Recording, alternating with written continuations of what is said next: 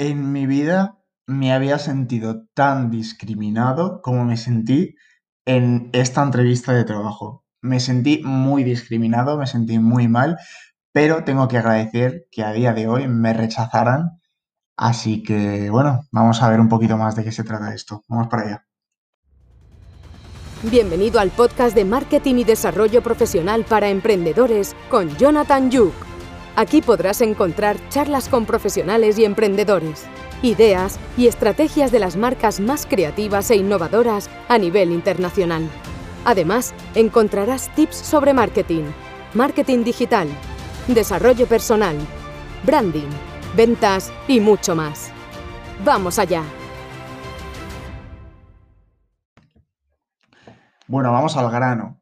Eh, quien me conoce como buen millennial o como buena generación Z, soy una persona que odia las empresas clasistas, que odia las empresas aburridas, las empresas controladoras, las empresas antiguas, familiares, es que las odio, no, no puedo con ellas. Em, digamos que mi modelo de empresa, mi modelo en el que yo me sentiría cómodo trabajando y en el que yo me sentiría a gusto sería una empresa rollo con mentalidad de startup, una empresa joven, una empresa dinámica que deja hacer lo que quieras, como quieras, que no haya mandos y que no haya directiva, que no haya una jerarquía establecida, que todos sean todo, que nadie sea nada y que haya libertad para hacer todo lo que quieras. Y hace aproximadamente un año yo postulé para una empresa eh, en la cual no voy a decir el nombre para básicamente no dejarla en evidencia. Pero bueno, tuve una entrevista de trabajo para un, para un puesto de director y eh, bueno, yo iba pues bueno, una persona normal con mis vaqueros, mi camisa, mis zapatos de vestir y mi chaquetita. Y entré a la oficina, me puse a hablar con la persona, iba todo muy bien, iba todo fluido. Para quien no lo sepa, tengo un tatuaje en la manga derecha de mi brazo que me llega prácticamente, bueno, se asoma unos centímetros por la mano, que con la camisa prácticamente ni se ve. Digamos que llega hasta, hasta la muñeca. Bueno, se, vio un poquito este tatuaje, tampoco lo he intentado ocultar, la verdad, pero este tatuaje se hizo visible, se vio. Y nada, eh, directamente desde ese mismo momento eh, me descartaron en el segundo cero desde que se me vio el tatuaje. Eh, y de repente dio un vuelco la entrevista impresionante, ya que el entrevistador dijo que, bueno, que no cumplía con el dress code de la empresa, que no podía ir a trabajar así, que, bueno, ya empezó a decir una serie de sandeces y de tonterías.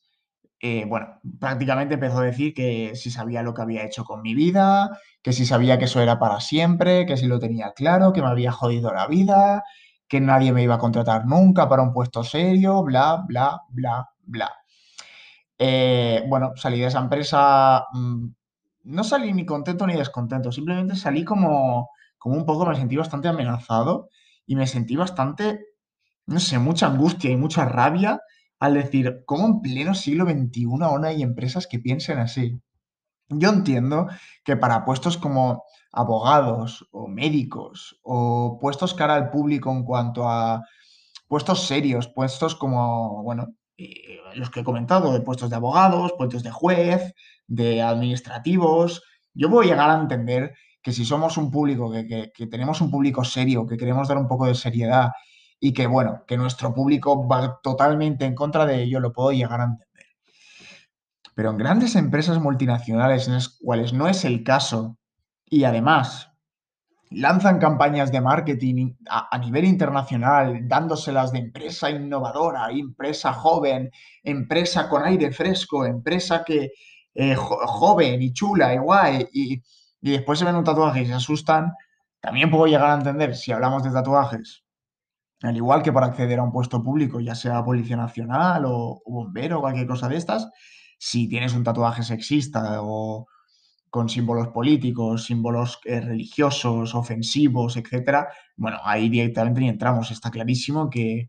Pero bueno, si suponemos que, como es mi caso, son tatuajes plenamente decorativos y sin ningún tipo de ofensa, ni, ni religión, ni nada, como, como directamente desde el segundo uno fui rechazado simplemente porque se me vio, ya os digo, 2, mm, 3 milímetros de tatuaje, obviamente le dije que tenía toda la manga. Tampoco lo quiso ocultar, ¿eh? me da bastante igual.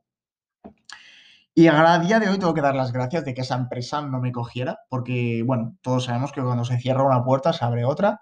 Y bueno, no me cogieron en esa empresa, pero me cogieron en otra muchísimo mejor y me abrió muchísimas otras puertas.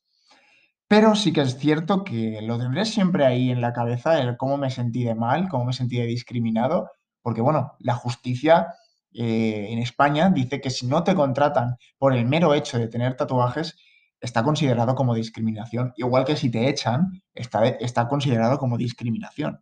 Es como si te echan por el color de tu piel o por tu orientación sexual. Es discriminación. Pues a mí no me echaron, pero directamente no me contrataron por tener lo que tenía. Esta es un claro signo de, discriminación.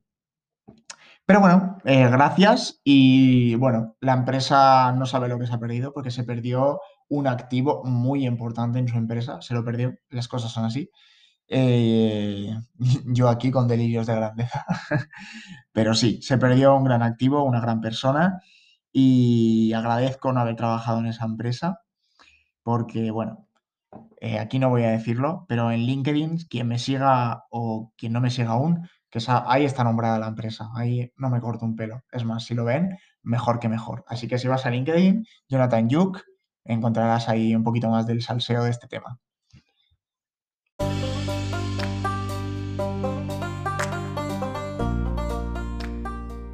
Muchas gracias una vez más por haberme escuchado y como siempre, ¿a qué estás esperando para conocer un poquito más de mí? Sígueme en redes sociales, eh, estoy activo todos los días en LinkedIn como Jonathan Yuk y en Twitter como Jonathan Yuk también.